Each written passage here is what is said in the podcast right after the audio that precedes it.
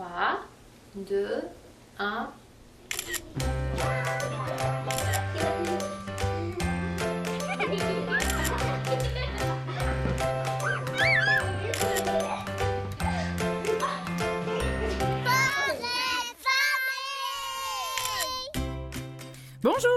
J'espère que vous allez bien. C'est Marianne Paquette avec vous avec grand plaisir. On est ensemble pour les 60 prochaines minutes. L'émission Portrait de famille, ben oui, qui commence à l'instant sur euh, Canal M. Aujourd'hui, je vous présente euh, le portrait de la famille Bélil Poirier avec euh, en ma compagnie Chantal Poirier. C'est la maman de trois ados assez spéciaux de 15, 14 et 13 ans. Et oui, ils se suivent à la queue leu Et aujourd'hui, elle est accompagnée de sa grande Marie-Pierre Bellil qui a 15 ans, presque 16, et qui vit avec une amputation congénitale au bras depuis sa naissance. On a construit, comme à l'habitude, notre émission autour du quotidien, des réflexions et de la réalité de cette famille Poirier-Bellil. En deuxième partie d'émission, on discute avec Sarah Cachéchaud, elle est ergothérapeute à l'hôpital Shriners pour enfants, de comment comment on peut favoriser l'autonomie chez les jeunes ados qui vivent avec des amputations? Aussi, tout à l'heure, avec Isabelle Vermette, coordonnatrice à l'Association des amputés de guerre, on aborde l'accompagnement et les besoins de ces familles. En chronique aujourd'hui, on retrouve Altergo, que l'on aime beaucoup ici au Canal M, avec Nancy Duguay qui nous suggère des idées de sortie avec la vignette d'accompagnement touristique et de loisirs des activités à faire cet automne. En plus, il fait super beau cet automne. On est très, très chanceux. Donc, on pourra en profiter euh, encore plus. Et pour finir, on joint Marie-Hélène Tanguay de l'Association québécoise des étudiants ayant des incapacités au post-secondaire. Elle nous parle d'égalité des chances en matière d'éducation pour euh, des jeunes qui désirent poursuivre leurs études. Ça risque d'être une très, très bonne émission. C'est parti, restez là.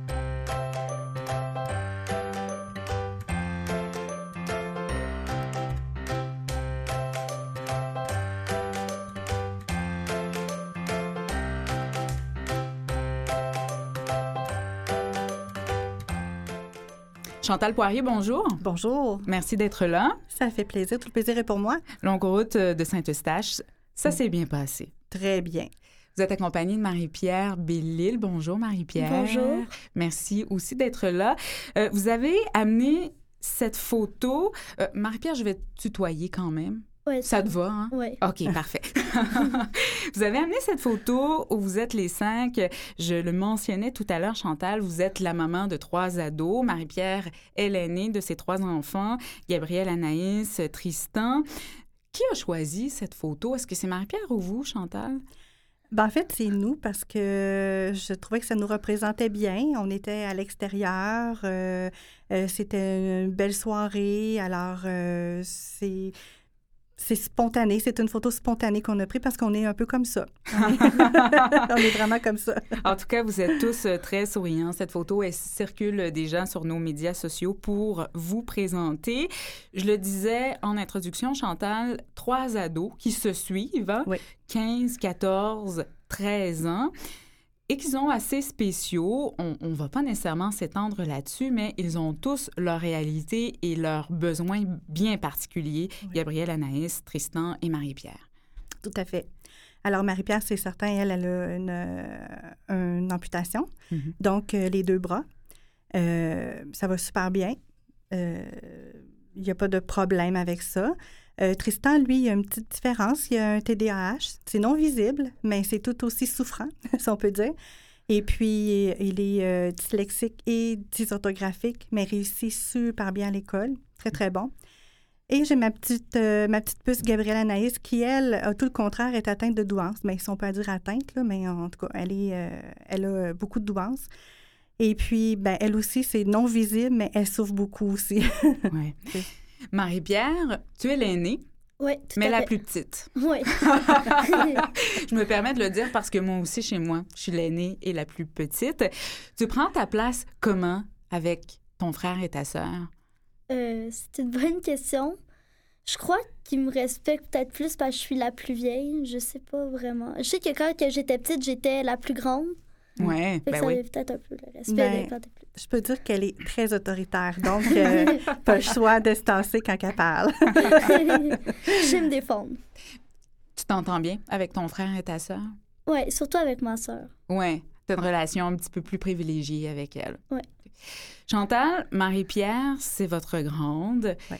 Ce que l'on on discutait avant, lorsque on s'est parlé pour préparer cette émission, c'est que on apprend à être parent pour la première fois, à être maman, mais d'un enfant différent. Ça s'est passé comment la naissance de Marie-Pierre?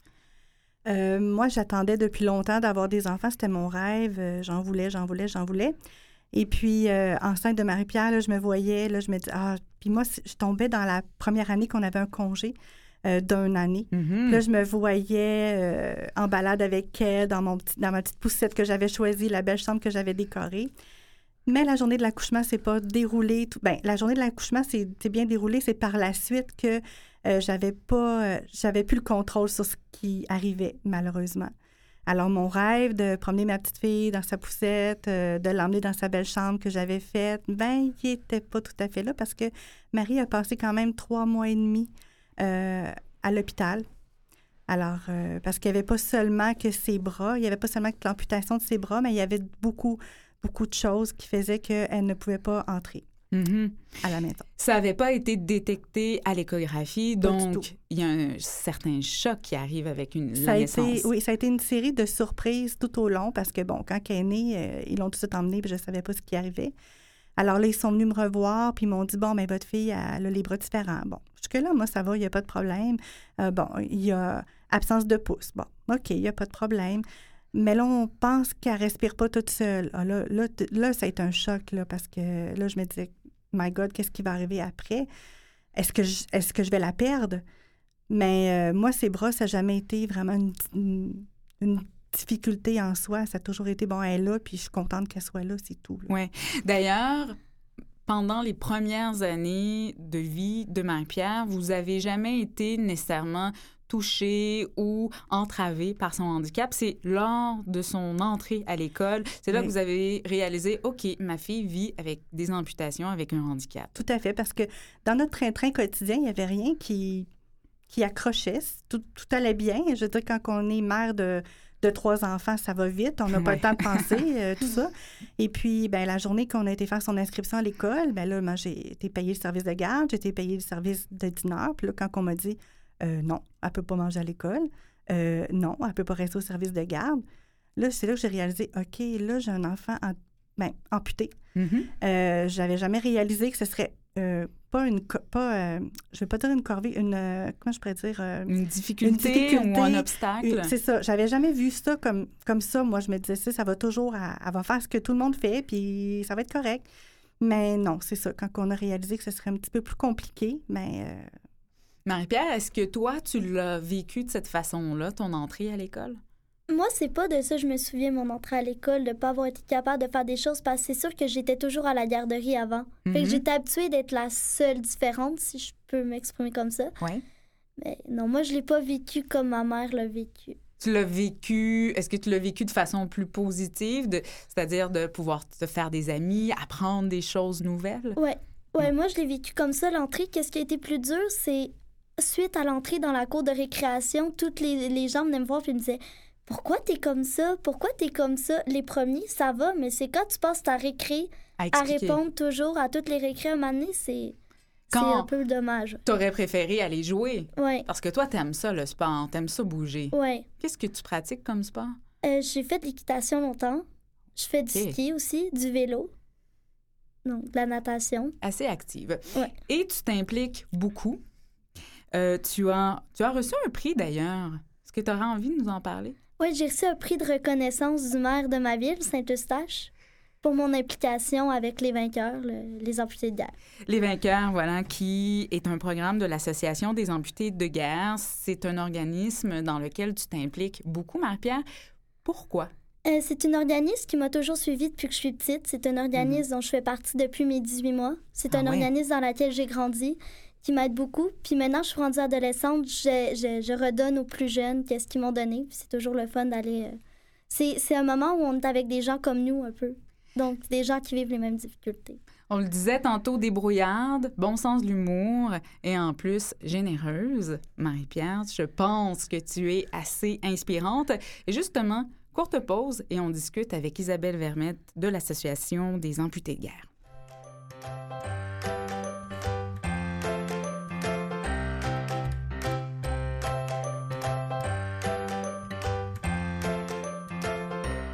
Isabelle Vermette, bonjour. Bonjour. Vous êtes coordonnatrice à l'Association des amputés de guerre.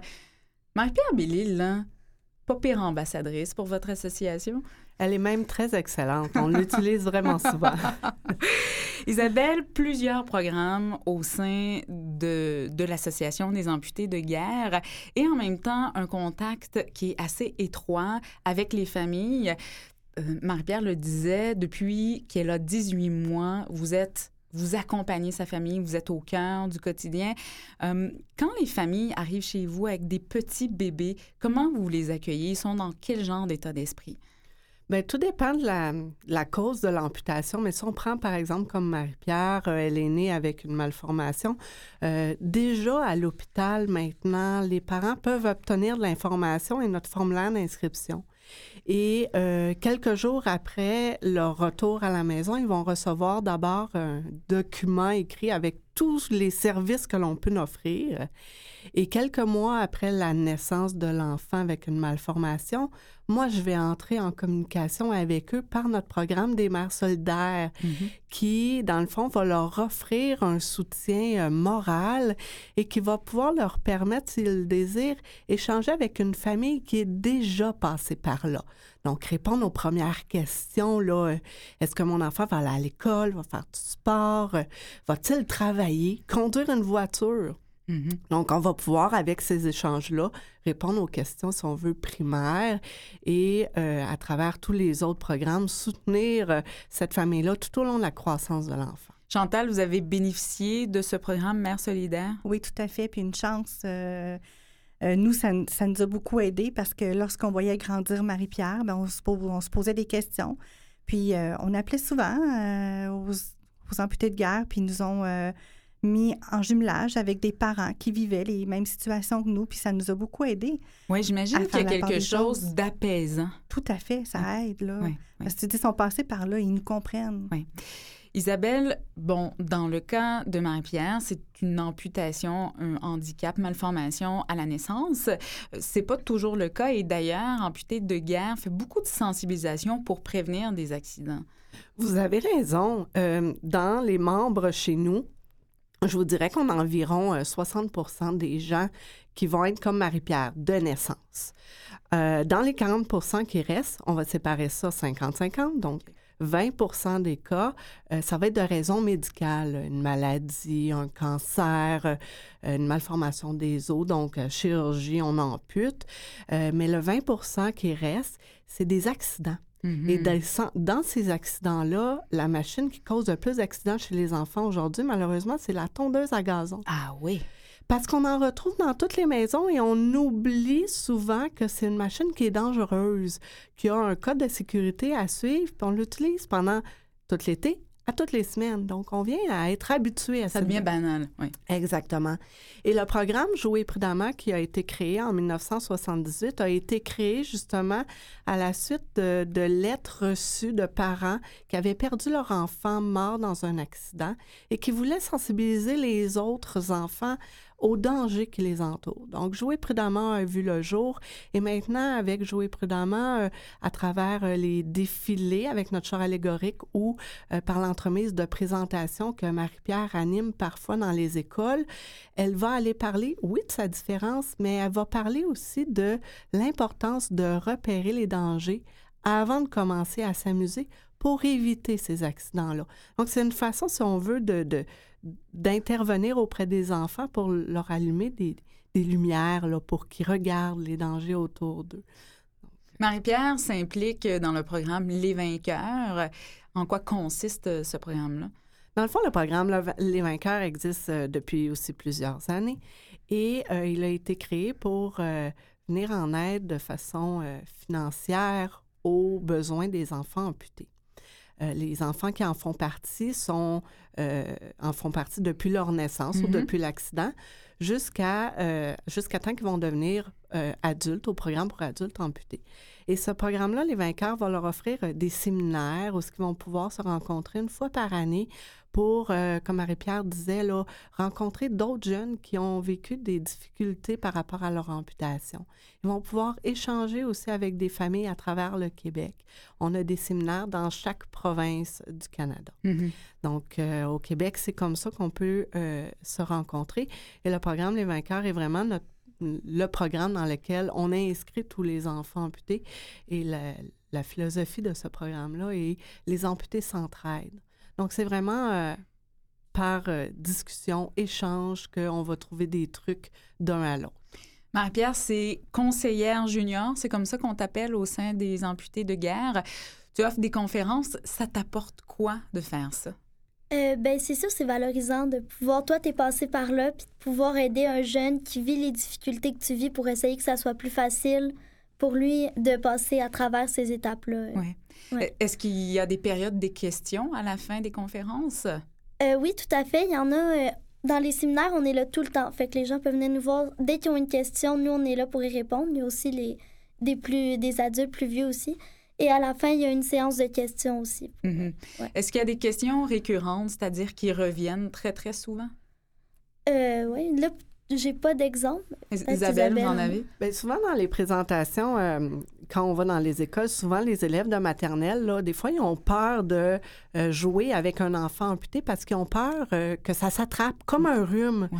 Fait que souvent, euh, quand ils vont en présentation dans les écoles, là, je leur dis toujours que la première question, là, c'est euh, ça s'attrape pas. On perd pas un bras ou une jambe parce qu'on va jouer avec un enfant amputé. Sinon, souvent, les questions qui vont revenir, c'est euh, pourquoi tu es faite comme ça? Euh, Est-ce que ça fait mal? Est-ce que c'est douloureux? Mhm, mhm. Euh, ou ils vont, les gens vont penser que les personnes amputées sont pas capables d'avoir des activités régulières. Comme Marie-Pierre va avoir 16 ans. Oui, elle va conduire une voiture. Est-ce que sa voiture va être adaptée? Peut-être, peut-être pas. On va voir rendu là. Mais c'est euh, des défis quotidiens, juste de répondre à la question tous les jours. Mhm. Euh, c'est un défi quotidien pour Marie-Pierre et pour tous les autres Mhm. enfants amputés. Isabelle, vous êtes vous aussi, euh, bon, vous vivez avec une amputation, mais en fait, vous êtes vous aussi une maman. Donc, vous êtes bien placé pour comprendre Chantal. Est-ce que euh, il y a des conseils aussi que vous pourriez donner à, de- à des mamans qui euh, donnent naissance à des enfants qui, qui vivent avec une malformation? Des conseils. Moi, mes enfants sont pas amputés. Mhm. Euh, des conseils, je vous dirais, euh, les questions que les, les nouvelles mamans vont avoir ou les mamans dont l'enfant va avoir un, une amputation à la suite d'un accident, il faut passer par là absolument. Mais le conseil, je vous dirais, là, c'est de nous appeler. Mhm. On est, on est là pour vous aider. Euh, je sais pas, Marie-Pierre, si va être d'accord avec moi, mais Chantal, je sais qu'elle l'a déjà dit. Les amputés de guerre, c'est une deuxième famille. On grandit ensemble. Moi, j'ai connu Marie-Pierre. Elle était toute jeune. J'étais jeune aussi. On a grandi ensemble. Donc, on devient des, des, des cousins, des cousines. On se connaît et euh, ça apporte un grand soutien à ces gens-là. Donc, c'est vraiment important. euh, oui, on porte les amputés de guerre comme nom, mais les gens qui en font partie aujourd'hui, c'est euh, presque tous des enfants qui ont euh, des malformations ou des amputations euh, dues à des traumatismes.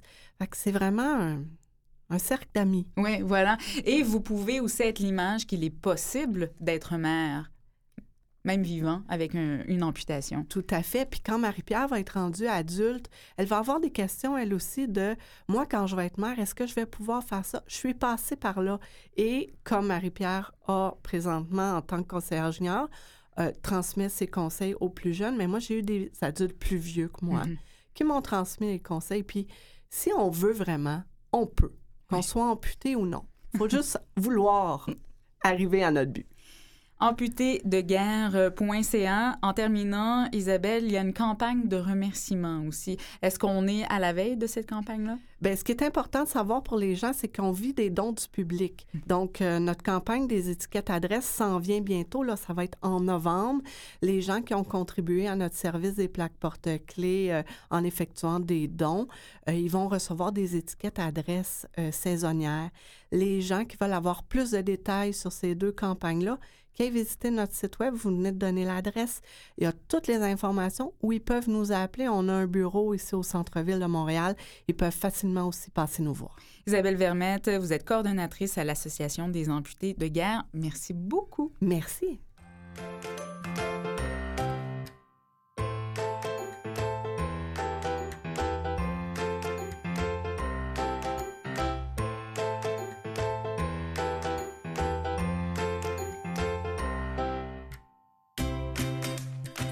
Nancy Duguay, bonjour.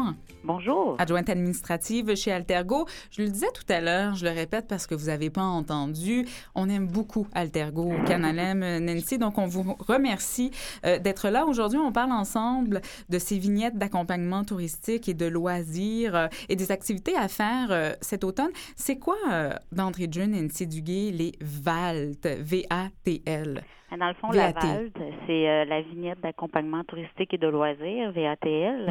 C'est une vignette autocollante euh, qui accorde la gratuité d'entrée à un accompagnateur. Euh, c'est dans le fond, c'est destiné aux personnes qui sont âgées de 12 ans et plus, qui ont une limitation fonctionnelle, puis qui ont besoin d'accompagnement lors de leur activité de loisirs, que ce soit culturelle ou sportive. Est-ce que ça coûte des sous? La, la vignette d'accompagnement touristique et de loisirs, c'est gratuit. Euh, et euh, on n'a pas besoin de billets de médecin. OK. Euh, comment on peut se la procurer, cette vignette? Dans le fond, c'est simple, rapide, c'est gratuit, puis c'est à vie aussi. Ah ouais. il suffit juste de remplir le formulaire qui est en ligne à l'adresse www.vatl.org.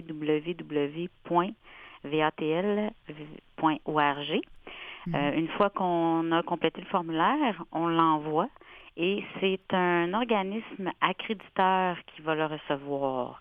Dans le fond, euh, l'organisme euh, accréditeur, c'est selon le code postal du demandeur et sa limitation fonctionnelle. Ah l'organisme accréditeur va évaluer selon son champ de perspective, bien sûr, euh, le formulaire et par la suite, il va envoyer une réponse à la personne, au demandeur ou la vignette. Donc, disponible partout en province, partout au Québec. Oui, c'est disponible partout au Québec. Euh, et euh, il y a plusieurs endroits aussi qui acceptent la vignette d'accompagnement touristique et de loisirs. il y a au-dessus de euh, au Québec, 1428 endroits ah qui acceptent, entreprises ou événements qui acceptent la VATL et à Montréal, il y en a 157. Chantal Poirier, vous avez l'air de connaître ça, en tout cas du, mieux, du moins mieux que moi. Mais en fait, nous, on l'a découvert l'an passé. Et euh, depuis ce temps, mais ben, nous l'utilisons souvent. c'est très, très pratique. Mais ça a été quand même assez long dans votre parcours familial avant de connaître. Est-ce que c'est méconnu un peu, Nancy? Euh, oui, c'est sûr que c'est méconnu. Euh, aussi, euh, il y a beaucoup de préjugés concernant la vignette, dans le sens que les gens pensent souvent que c'est coûteux ou qu'il faut un billet du médecin, ah, euh, ce qui n'est pas le cas. Mais c'est sûr que euh, lors de quand on remplit le formulaire en ligne, il faut absolument inscrire un contact, de préférence un professionnel. Exemple, travailleur social, ergothérapeute ou quelque quelqu'un qui va pouvoir attester comme quoi que vous avez besoin d'accompagnement lors de vos loisirs, mais ça prend pas aucun bien de médecin. OK. Parce que j'imagine que les organismes qui reçoivent les formulaires vont quand même vérifier. Oui, oui, bien souvent, à l'évaluation, ils vont souvent téléphoner à la personne pour avoir un petit peu plus d'informations, pour s'assurer qu'ils ont vraiment besoin euh, d'accompagnement. Ça veut dire que euh, lors des ces personnes-là qui ont besoin de la vignette, s'il n'y aurait pas la vignette, ils ne pourraient pas faire l'activité ou ils ne mhm. pourraient pas assister à l'événement. Mhm. Maintenant, les activités à faire, on va se concentrer ensemble, Nancy, sur la région euh, de Montréal, mhm. que l'on peut faire avec cette vignette? Bien, euh, c'est sûr qu'il y a plusieurs euh, organismes. Euh, en octobre, il y a les dimanches Weeby qui sont au centre sportif du parc olympique, qui est dans le fond une section des bassins qui se transforme en terrain de jeu pour toute la famille. Il y a aussi au musée Pointe-à-Calière, le métro fête ses 50 ans. Alors, il y a un petit expo, expo clip euh, du 13 septembre au 20 février, qui est très, très intéressant. Euh, il y a aussi le musée Stewart, qui a mm-hmm. euh, pour l'Halloween, un petit parcours nocturne qui est objet curieux et objet hanté qui est très intéressant pour euh, les, euh, les familles et mm-hmm. aussi euh, les visiteurs qui vont s'y présenter costumés vont pouvoir recevoir des friandises. Il y a le Zoo Écomuséum aussi du le 29 et 30 octobre qui démystifie les mythes et les légendes associés aux animaux du Québec par rapport à l'Halloween, mm-hmm. qui peut être très, très intéressant. Nancy, euh, je vous interromps parce que vous, vous voyez pas ici en studio, mais Chantal, elle prend des notes. ah, ben, euh, moi, euh, je, je, vous dirais tout ce que je vous dis. Euh, nous, euh, on l'inscrit euh, souvent dans notre infolette. Vous allez avoir des parutions une fois par mois, des endroits qui acceptent la VRTL. C'est sûr dans la région de Montréal, mais pour connaître dans la région du Québec les endroits qui acceptent la, la VRTL et les activités, vous pouvez vous rendre sur le site www.vatl.org.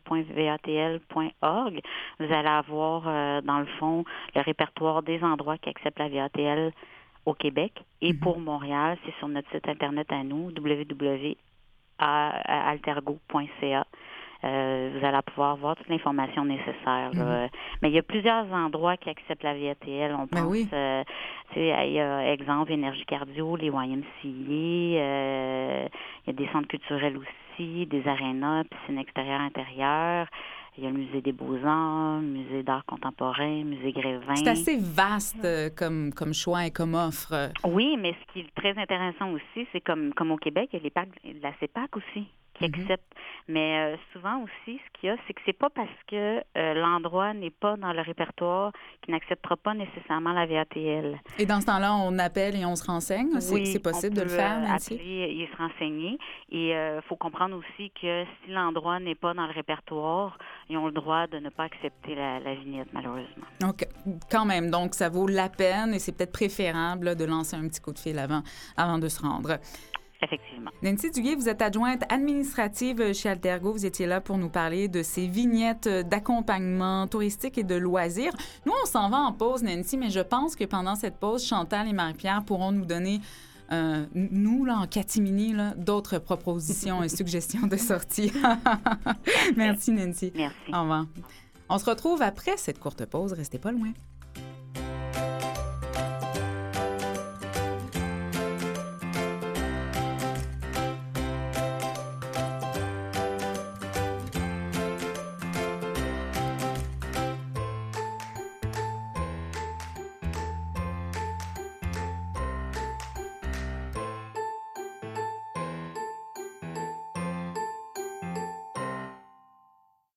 Vous écoutez Portrait de famille avec Marianne Paquette. Deuxième partie de cette émission. Tout à l'heure, on, discutera avec Marie-Hélène Tanguay. Elle est chargée de réseautage et responsable des dossiers étudiants, l'Association québécoise des étudiants ayant des incapacités au postsecondaire. On parlera de comment on peut promouvoir l'égalité des chances en matière d'éducation. Et aussi tout à l'heure, Sarah Cachéchaud, elle, ergothérapeute à l'hôpital Shriners pour enfants, sera là pour euh, discuter de comment on peut favoriser l'autonomie chez les jeunes ados qui vivent avec des amputations. Mais pour le moment, on continue cette discussion avec Marie-Pierre Bélil. Ça va toujours bien, Marie-Pierre? Oui, toujours. et sa maman, Chantal Poirier. Marie-Pierre, euh, pendant la pause, on parlait, on, reparlait de ces vignettes d'accompagnement pour le tourisme et le loisir. Tu en utilises avec ta maman. Tu vas en utiliser cet hiver parce que tu fais du ski. Oui, tout à fait. Je les utilise. Euh, je fais du ski avec mon père. Et comme ça, il, c'est lui qui est mon accompagnateur. C'est surtout utile sur les pentes de ski. Si je tombe, je peux pas me relever. Donc, euh, tu, as, tu as besoin euh, de lui. Est-ce qu'il y a comme ça d'autres activités où tu as besoin de quelqu'un pour euh, t'accompagner pour les faire? Et là, tu regardes ta mère, tu as peut-être besoin d'aide là-dessus. Ouais. Vite de même, j'ai pas d'idée qui. Ben, c'est certain que lorsqu'on va faire de la natation, tu Mhm. peux pas, Ouais. elle peut pas se changer elle-même, tout ça. Euh, il y a plein... Dans le fond, Marie-Pierre, elle ne peut... Ses activités sont limitées parce que euh, son autonomie personnelle n'est pas atteinte encore. Donc, euh, c'est ça, s'il faut qu'elle aille à la salle de bain, il faut que je sois là. Donc, la, la, la vignette est, est pratique dans ce sens-là. Oui. Pour ça. De pouvoir avoir euh, euh, quelqu'un avec elle. J'ai envie de parler de sport parce que tu en fais beaucoup, Marie-Pierre. euh, natation, équitation, ski. Ça t'apporte quoi, ces pratiques sportives-là? oh, euh, c'est une bonne question. Est-ce que ça te fait rencontrer des gens, par exemple? Ben, je fais surtout du sport pour me divertir, sortir Mhm. de la maison un peu, changer d'air, sortir de l'école aussi. Mhm. T'en as toujours fait? Ouais. C'est important, Chantal, rapidement d'introduire Marie-Pierre à ces activités-là euh, et de la faire rencontrer d'autres jeunes? Oui, tout à fait. Ça a toujours été le but parce qu'il faut que il fallait qu'elle soit en contact avec ses pairs parce que c'est c'est pas toujours évident. Alors, en faisant des, des petits trucs comme ça, comme les cours de natation, je me rappelle, elle avait peut-être deux ans, Ah oui. mais elle faisait, elle faisait ce qu'elle pouvait, mais elle faisait ce qu'elle faisait, c'était c'était super bien, là. Mhm. Elle est où cette limite, Chantal, de dire Ah, je le ferai à sa place et de je vais la laisser expérimenter? C'est très difficile, Marianne. J'y arrive pas encore. C'est un apprentissage. C'est un apprentissage à chaque jour. Elle, maintenant, Marie-Pierre me dit non, je suis capable. Tu sais, là, elle me dit euh, non, maman, euh, je vais le faire. Là. OK, là, il faut que. je- Mhm. Mais c'est un apprentissage encore pour moi. Oui. Qu'est-ce que tu dirais, Marie-Pierre, à ta mère en ce sens, lorsque justement elle te demande As-tu besoin d'aide? Euh, Dis-le si, si je peux t'aider. Euh, comment tu aurais envie de lui dire OK, ça, ça va Comment toi, tu départagerais ça? Moi, je sais que je sors souvent l'argument dans deux ans, je vais en Europe. Ah Je comme- oui? Je Parce que tu vas avoir 18 ans. Euh, ouais, c'est ça. Puis je pars avec l'école en voyage scolaire. Je suis comme, regarde, tu seras pas avec moi en Europe, là. Fait laisse-moi. Oui. Ouais. Est-ce que quand ta mère n'est pas là, ni ton père et ni ton frère et ta sœur, tu as tendance parfois, quand tu as besoin d'aide, à demander à d'autres personnes, tes amis, avec tes amis, est-ce que tu es à l'aise d'en parler de ça? Euh, ouais, c'est sûr, comme, c'est surtout, euh, mettons, je veux prendre quelque chose qui est en hauteur- à longueur de que j'ai, je peux pas me prendre quelque chose qui est plus haut que ma tête. Ben là, c'est comme, excuse-moi, tu peux-tu m'aider? Euh, Mhm. Tu as de la facilité à demander de, Ouais. de l'aide et à parler aussi de tes besoins. Ouais. Ouais. Euh, Est-ce que pour euh, ta, pratique sportive, hein, on l'a dit, tu fais beaucoup de sport, tu as besoin d'outils ou, ou d'aide, d'adaptation? Euh, pour le ski, non, je j'en prends pas. Pour euh, la natation non plus. C'est sûr que pour l'équitation, ben ça prend un cheval qui est très, très, très gentil. J'ai pas Ouais. beaucoup de force dans les bras. Fait que si le cheval décide d'en faire à sa tête, à la force que j'ai, je réussirai jamais à le faire tourner s'il veut pas. Mhm. Et ça prend aussi des rênes adaptées. Mais OK. C'est les seules choses pour les sports à l'école ou peut-être dans d'autres parties de la vie. Est-ce que tu as besoin euh, d'adaptation? euh, Oui, ben oui, Oui. ben, ne serait-ce que pour, elle, pour la salle de bain, Mhm. euh, pour, s'habiller.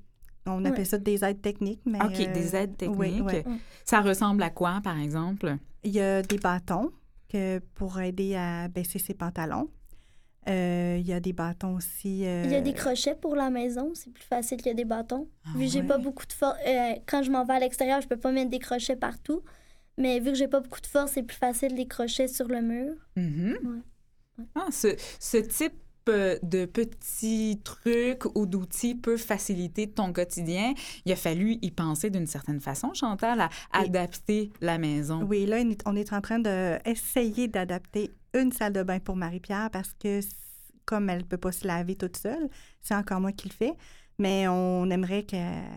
Puis elle aussi, là, à, à l'âge de 16 ans, elle voudrait le faire elle-même. Alors, on est en train là, de faire ça, là, Mhm. présentement. Est-ce qu'il y a des choses à lesquelles on, on pense en parcours, euh, euh, dans, dans, dans le parcours, c'est-à-dire, oh, la vaisselle est peut-être trop haute, Marie-Pierre se met à cuisiner. Tout à fait. Euh, OK, on doit changer. Oui. J'ai tout changé la disposition de mes, armoires de cuisine. Maintenant, les verres sont plus au même endroit. J'essaie de le faire pour elle. Nous, je me dis, nous, on, est capable. Alors, euh, on a tout re- refait un peu le tour de, la maison pour voir ce qui serait aidant pour elle. Et puis, euh, ben, on y pense, hein, parce que Marie-Pierre, elle va avoir 16 ans. Je me dis, à un moment donné, elle va être en appartement. Donc, il faut qu'elle trouve ses trucs, il faut qu'elle trouve ses, ses petites choses à elle. Euh, On ne sera pas tout le temps là. Oui. En même temps, Chantal, vous continuez à être là pour tous les rendez-vous médicaux. Oui. Euh, vous me disiez, ça prend énormément de place dans Oui. un agenda, mais en même temps, c'est pas comme quand Marie-Pierre avait deux ou trois ans. Maintenant, et on l'entend bien là, depuis tout à l'heure, elle est à même de poser ses questions, j'imagine, d'émettre ses commentaires aussi. La place, euh, elle vous revient de quelle façon maintenant qu'elle est plus grande? En faisant le taxi.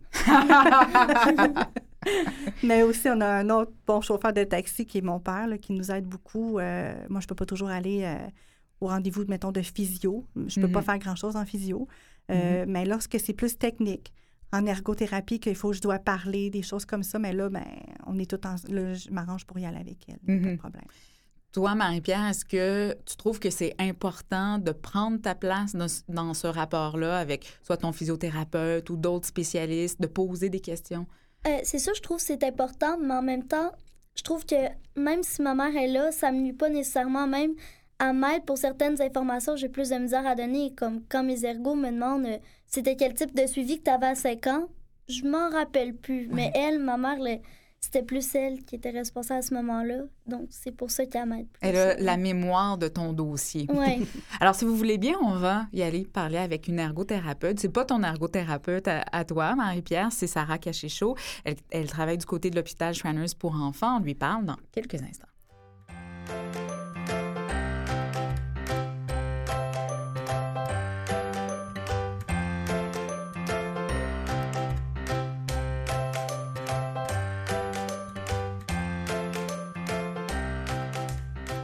Sarah Cachéchaud, ergothérapeute à l'hôpital Shriners euh, pour enfants. Et vous avez cette expertise euh, d'évaluation et traitement des limitations au niveau des membres supérieurs, incluant les amputations. On parle aujourd'hui d'autonomie, particulièrement chez les ados, parce que Marie-Pierre, elle a 15 ans, presque 16. C'est important de le mentionner. Et euh, ben, vous n'êtes pas là depuis le début de l'émission, Sarah, mais ce qui ressort très, très fort, c'est que Marie- Marie-Pierre, elle veut se débrouiller toute seule. Ses écouteurs, on ne l'a pas aidée pour ça. Elle ne voulait pas qu'elle l'aide. Euh, bien sûr, Chantal est toujours à la guet, toujours là pour l'aider, mais Marie-Pierre a envie euh, de le faire elle-même. Est-ce que c'est quelque chose que vous observez beaucoup euh, chez les ados, jeunes adultes là, que, que vous suivez? Bien sûr, euh, c'est normal pour un adolescent rendu à 15-16 ans euh, de vouloir se responsabiliser plus, d'être plus autonome dans ses activités de tous les jours.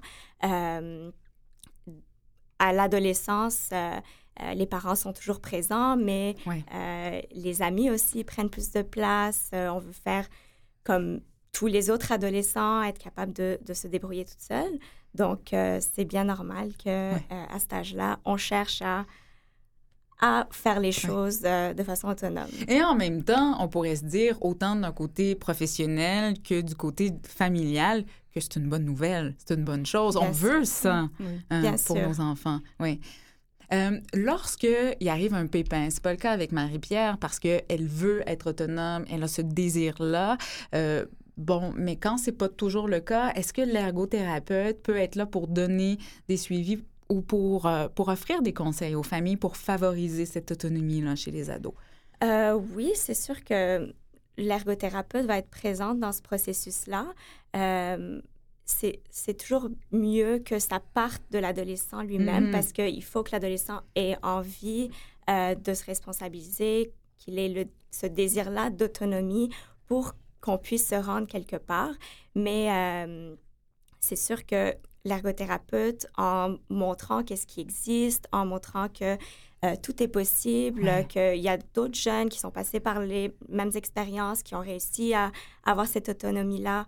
Euh, donc, en montrant ça aux jeunes, peut-être ça peut l'encourager, le motiver à, euh, à, à- Mais À travailler oui, à sur découvrir ça, voilà. aussi ça, cette, cette, cette autonomie-là qui est propre à chacun. C'est assez personnel aussi. Ce qu'on on, on, on sent qu'on est capable de faire, ce qu'on a envie de faire, c'est propre à chacun. Exactement, ça, ça change d'une personne à l'autre, ça change en fonction des intérêts, en fonction des envies. Euh, de où est-ce qu'on est rendu aussi dans notre vie, de, de notre maturité aussi. Oui. Euh, C'est un trait de personnalité, Chantal, à quelque part. Est-ce que Marie-Pierre, elle a toujours été comme ça? Toujours. c'est une petite tête dure. Oui. Ouais. Ouais. Mais elle est fonceuse, puis je suis contente qu'elle ait ça parce que dans le fond, euh, puis Marie-Pierre, elle, elle s'est jamais dit Ah, pauvre moi, c'est pas drôle. Tu sais, Marie-Pierre a toujours été positive. C'est ça qui l'aide. C'est une grande si force je peux me qu'elle a. permettre, Bien ça, sûr. ça vient aussi de la façon dont mes parents m'ont élevée. Mes parents m'ont pas dit euh, t'es handicapé, euh, t'es amputé, pardon. C'est un peu optionnel. Si tu veux faire du sport, mais on comprendrait que tu préférais ça à la maison. Fait non, regarde. Nous, on veut que tu fasses une activité. Tu t'en choisis une. Comme ton frère et ta soeur, tu dois le faire. Donc, j'ai un peu été élevée comme mon frère et ma soeur euh, Mhm. sans prendre en considération mon amputation. Euh, c'est important le regard et l'approche qu'ont les parents, Sarah, dans ce développement de l'autonomie. On le disait tout à l'heure, à l'adolescence, le parent n'a peut-être pas nécessairement la même place que lorsque l'enfant est petit dans les thérapies, dans les suivis. Comment vous guidez les parents à prendre leur place pendant que l'enfant est ado? Euh, je pense que, comme euh, elles ont dit tantôt, ça, ça dépend des personnes, ça dépend de ce que le jeune veut euh, et de ce que Mhm. le parent aussi est, est prêt à faire. C'est-à-dire, euh, je pense que ça doit être discuté entre l'enfant et son parent, à savoir à quel point est-ce que le jeune veut que son parent soit impliqué. euh, À quel point Oui, aussi? ça. Oui. à quel point est-ce qu'il a besoin qu'il soit impliqué? C'est sûr que c'est quelque chose qui doit se faire graduellement. Euh, je pense pas qu'on puisse dire, OK, on est à l'adolescence, ça y est, on est autonome, on n'a plus besoin de nos parents. Non, Je pense ça. que c'est quelque chose qui se fait graduellement. Euh, puis, euh, étant donné qu'on est là pour encourager l'autonomie, ça va être de petit à petit euh, pour les parents de laisser aller. euh, Ouais. On choisit peut-être euh, certains combats, c'est-à-dire que si c'est l'hygiène, par exemple, ou si c'est l'école, les déplacements, le sport, on peut y aller par étapes de cette façon-là? Oui, euh, c'est sûr qu'on ne peut pas tout aborder euh, Ouais. en même temps. On voit où est-ce, qu'on, où est-ce que le jeune en est rendu, euh, quels sont les besoins présents les plus importants. On priorise de cette façon, puis, Oui. puis euh, on, y va, on y va par étapes. Un besoin qui est peut-être important, vous l'avez mentionné, Chantal, c'est le désir de pouvoir se laver. Euh, Marie-Pierre, elle a 15, presque 16. Euh, ça serait souhaitable, j'imagine, autant pour toi, Marie-Pierre. Est-ce qu'il y a des façons qu'on peut envisager de le faire? Euh, ben oui, avec euh, notre ergothérapeute euh, qui est venu vous voir à la maison, là, comment on pourrait faire ça. C'est sûr que c'est envisageable. Il y en a eu d'autres avant nous. Oui. Euh, donc, c'est ça qui est, qui est encourageant. On sait que ça se fait, il n'y a pas de problème, mais c'est de le faire parce que c'est très long, c'est des démarches, c'est ça, c'est ça, c'est ça, très long. Est-ce qu'il y a des outils, est-ce qu'il y a des façons, euh, Sarah, d'aider les familles pour ça? Euh, il y a plein d'outils qui existent, puis euh, c'est vraiment du cas par cas. Il y a certaines euh, aides techniques, certaines adaptations qui peuvent fonctionner pour une personne, mais qui ne fonctionnent pas forcément Ah oui. pour l'autre, Mhm. euh, dépendamment du niveau d'amputation, de est-ce que c'est un côté, est-ce que c'est les deux côtés. Donc, il y a beaucoup de choses à prendre en considération euh, quand on explore les adaptations et les aides techniques. Et c'est pour ça, j'entends que c'est quand même un long processus. Euh, J'imagine qu'il y a eu beaucoup de réflexions et d'essais derrière ça avant de pouvoir mettre en place, mettre Mhm. en place des choses à la maison. Est-ce qu'il y a des essais que vous avez faits de votre côté qui ont vraiment pas fonctionné? Tout plein. Oui, Tout plein. Il faut accepter ça aussi. Oui, oui, oui. ça. Mais Sarah, il y a toujours l'ergothérapeute ou d'autres spécialistes de la santé est toujours là pour proposer une autre option? Bien sûr, on Oui. est là pour ça. Puis, faut pas oublier que le jeune et le parent sont aussi plein, plein de ressources et plein d'idées. On peut être surpris des fois. euh, euh, la solution ne vient pas toujours du professionnel de la santé. Oui. C'est, ça peut venir euh, de la famille aussi, euh, à force d'avoir essayé des choses. Donc, j'imagine qu'il y a aussi le travail de, de bien connaître la famille à laquelle on a affaire, de bien connaître leurs besoins, de poser les bonnes questions. Oui, absolument. Euh, je ne sais pas si ça a été votre cas, mais euh, pour les conditions qui, qui, qui sont là depuis la naissance, Mhm. Oui. C'est un suivi à long terme, donc quand c'est c'est le même professionnel de la santé qui suit le jeune euh, à travers son, son développement, c'est sûr ça aide euh, pour Mm. mettre en place des choses quand on, est, on connaît bien notre... euh, Mhm. notre- Elle a l'air d'être assez près de vous, votre ergothérapeute. Mais en fait, nous, ça a été. euh, nous, euh, on n'a pas été chanceux parce que dans le fond, on a changé souvent. OK. Mhm. C'est ça. Comme elle dit, c'est vrai que c'est plus facile quand que on part bébé à, à l'âge qu'elle a maintenant. Mais nous, il faut changer souvent parce qu'on est en région. Alors, la Ah! décentralisation, alors c'est ça qui arrive. Ah, c'est plus facile quand on est à Montréal. Dans les, les centres urbains. tout à fait. Mais Sarah, elle est assez jeune, donc la chance, les familles qu'elle accompagne, j'imagine qu'elle va les accompagner assez longtemps. Euh, quelque chose qui vous préoccupait, Chantal, et probablement toi aussi, Marie-Pierre, c'est le permis de conduire. Ça s'en vient. Est-ce qu'il y a euh, des réflexions pour ça, Sarah? Est-ce qu'il y a de l'aide? Est-ce qu'on peut accompagner les familles? Oui, euh, je pense que notre rôle en, tant qu'ergothérapeute ou pro- autre professionnel de la santé, c'est de, de- de- d'expliquer le processus euh, aux jeunes parce que c'est un processus qui peut être assez long. Mhm. Euh, je ne sais pas si vous êtes déjà au courant, mais... euh, Oui. Chantal, oui, en tout cas? Euh, je peux vous en parler rapidement. Oui, oui, allez-y. Euh, en fait, euh, ce que ça prend, c'est un rapport médical du médecin qui décrit la condition et qui est envoyé à la SAAQ, Mhm. euh, qui va par la suite décider si le jeune a besoin d'une évaluation spécialisée en ergothérapie. Cette évaluation-là va permettre de déterminer quelles sont les adaptations euh, qui doivent être faites au, au véhicule Mhm. pour que euh, la personne puisse conduire. Et donc, euh, c'est c'est- c'est ça. Ça prend du temps avant de pouvoir aller rencontrer l'ergothérapeute. Il faut déjà avoir eu son permis. Probatoire. Probatoire. oui. donc, c'est c'est bien d'en parler tôt, euh, Ben oui. avant que ce soit l'âge de- d'aller passer son permis, parce que, comme j'ai dit, ça, ça Oui. prend plusieurs mois. Euh, on peut commencer à- quand le jeune a 15 ans? Oui, on peut. Oui, on en parle aussitôt que 15 ans. euh, OK. Euh, est-ce que c'est entamé de votre Oui. côté, Oui, Chantal? c'est entamé déjà. Marie-Pierre, est-ce que tu as hâte de conduire? Ouais, moi, j'ai hâte. Oui, parce que toi, tu veux être autonome. hein? Ouais. On l'a compris, ça. Euh, ça a été très outillant, euh, Sarah Cachéchaud. Peut-être juste, dernière question, est-ce que vous avez l'impression que maintenant, avec les aides qui, j'imagine, sont de plus en plus foisonnantes, on est en 2016, Mhm. euh, à la fine pointe de la technologie, ça change beaucoup de choses pour les personnes qui vivent avec des amputations? Euh, c'est sûr que plus il y a des outils, plus il y a des ressources, plus ça aide. Euh, certaines adaptations qu'on utilise sont là depuis Ouais. très longtemps. Donc, euh, des fois, c'est vraiment des petites solutions, des petits outils. Comme des crochets? Voilà, Ouais. des Mm. choses, ça n'a pas besoin d'être compliqué ou hyper sophistiqué pour faciliter la vie. Sarah Cachéchaud, vous êtes ergothérapeute à l'hôpital Shriners euh, pour enfants. Merci beaucoup de Ça vous être fait très dépla- plaisir. déplacé. Ça a vraiment été un plaisir de vous rencontrer. Merci à vous.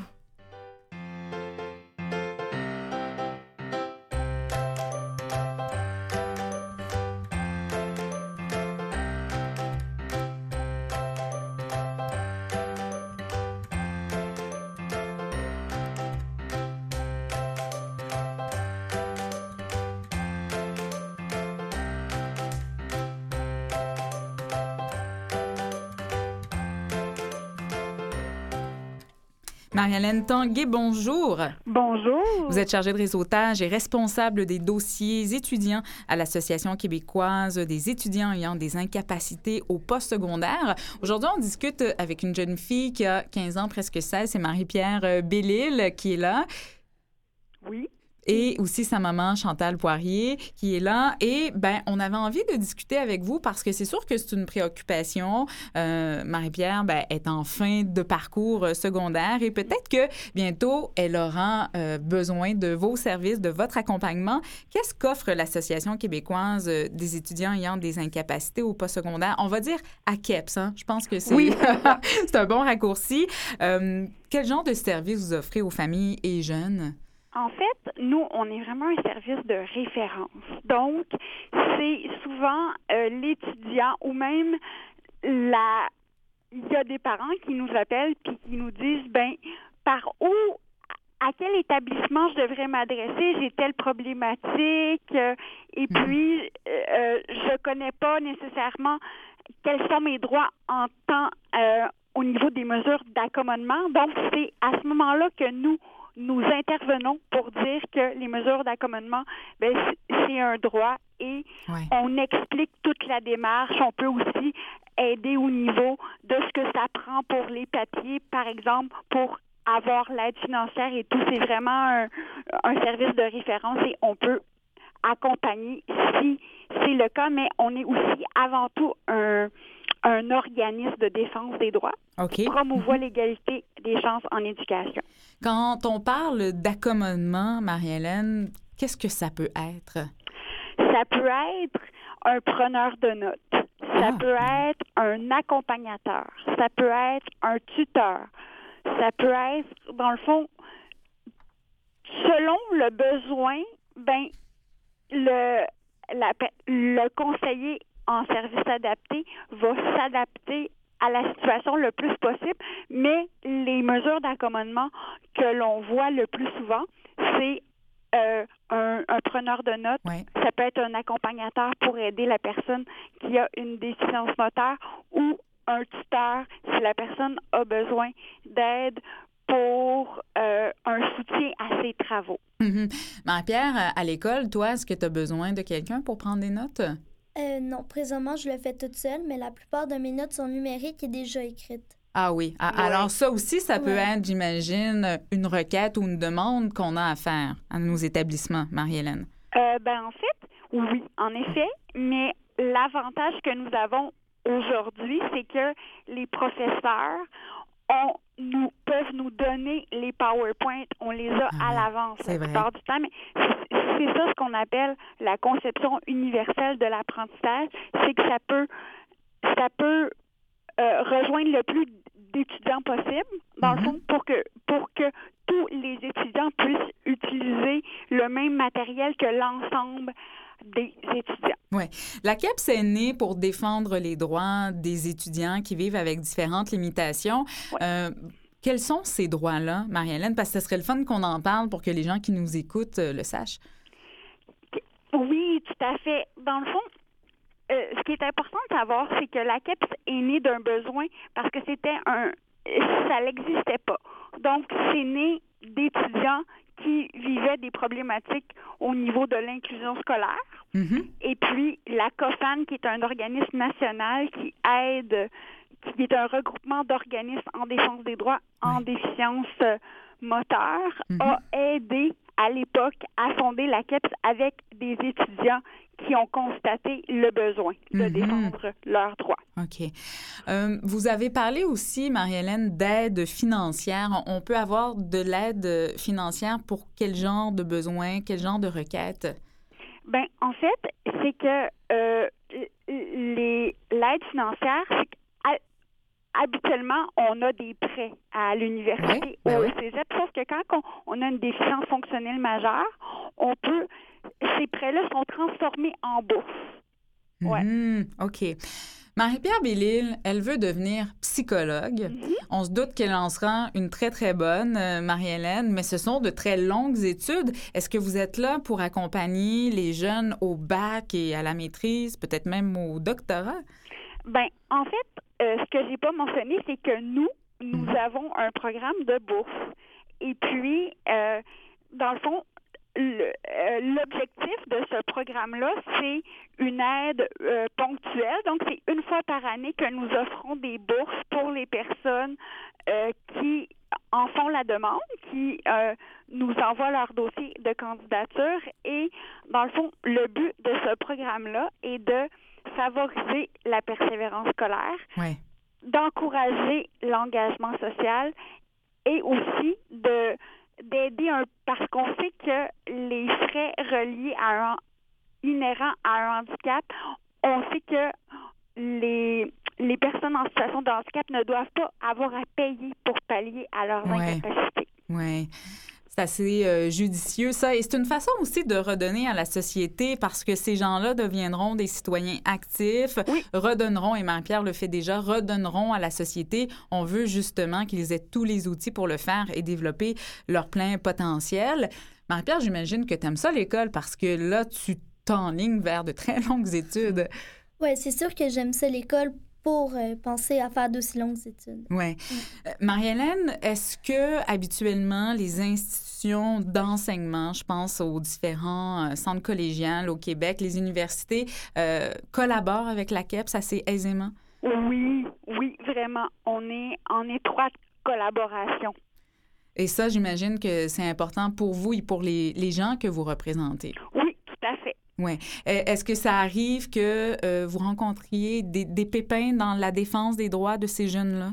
Bien, en fait, on sait qu'au niveau du post-secondaire, au niveau du, du cégep et de l'université, les mesures d'accommodement, ils sont bien intégrées depuis longtemps. Mm-hmm, mm-hmm. Mais il y aura tout un travail à faire de de sensibilisation, de conscientisation au niveau des écoles professionnelles, par exemple. Ah, ah ben, on suivra ça de près. On pourra vous euh, réinviter pour en parler davantage. Marie-Hélène Tanguay. Ça nous fera plaisir, merci. Ben, nous également, euh, vous êtes chargée de réseautage et responsable des dossiers étudiants, l'Association québécoise des étudiants ayant des incapacités au postsecondaire, oui. lakeps.qc.ca. Merci, Marie-Hélène. Merci.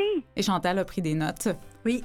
Donc, vous allez être bien outillée en partant d'ici. Oui, oui, euh, merci. Chantal Poirier, merci beaucoup de votre passage à l'émission. Marie-Pierre Bellil, merci et toutes les meilleures chances euh, pour l'école, pour les amis, pour tout ça. Tu as été vraiment formidable. Merci. L'Association euh, des amputés de guerre est d'ailleurs très, très euh, chanceuse de t'avoir. On salue Isabelle Vermette, également Sarah Cachéchaud, elle ergothérapeute du côté de l'hôpital Shriners pour enfants. Et euh, il me manque Nancy Duguay du côté d'Altergo. Elle nous parlait de ses vignettes d'accompagnement pour le tourisme et les loisirs. C'est Marianne Paquette au micro, Mathieu Tessier derrière sa console, Christiane Campagnan aux médias sociaux et Anne-Laure à la recherche. Merci d'avoir été des nôtres. On se redonne rendez-vous dans une semaine. Manifestez-vous sur Twitter, Facebook. On aime ça vous entendre. Portez-vous bien. Bye bye.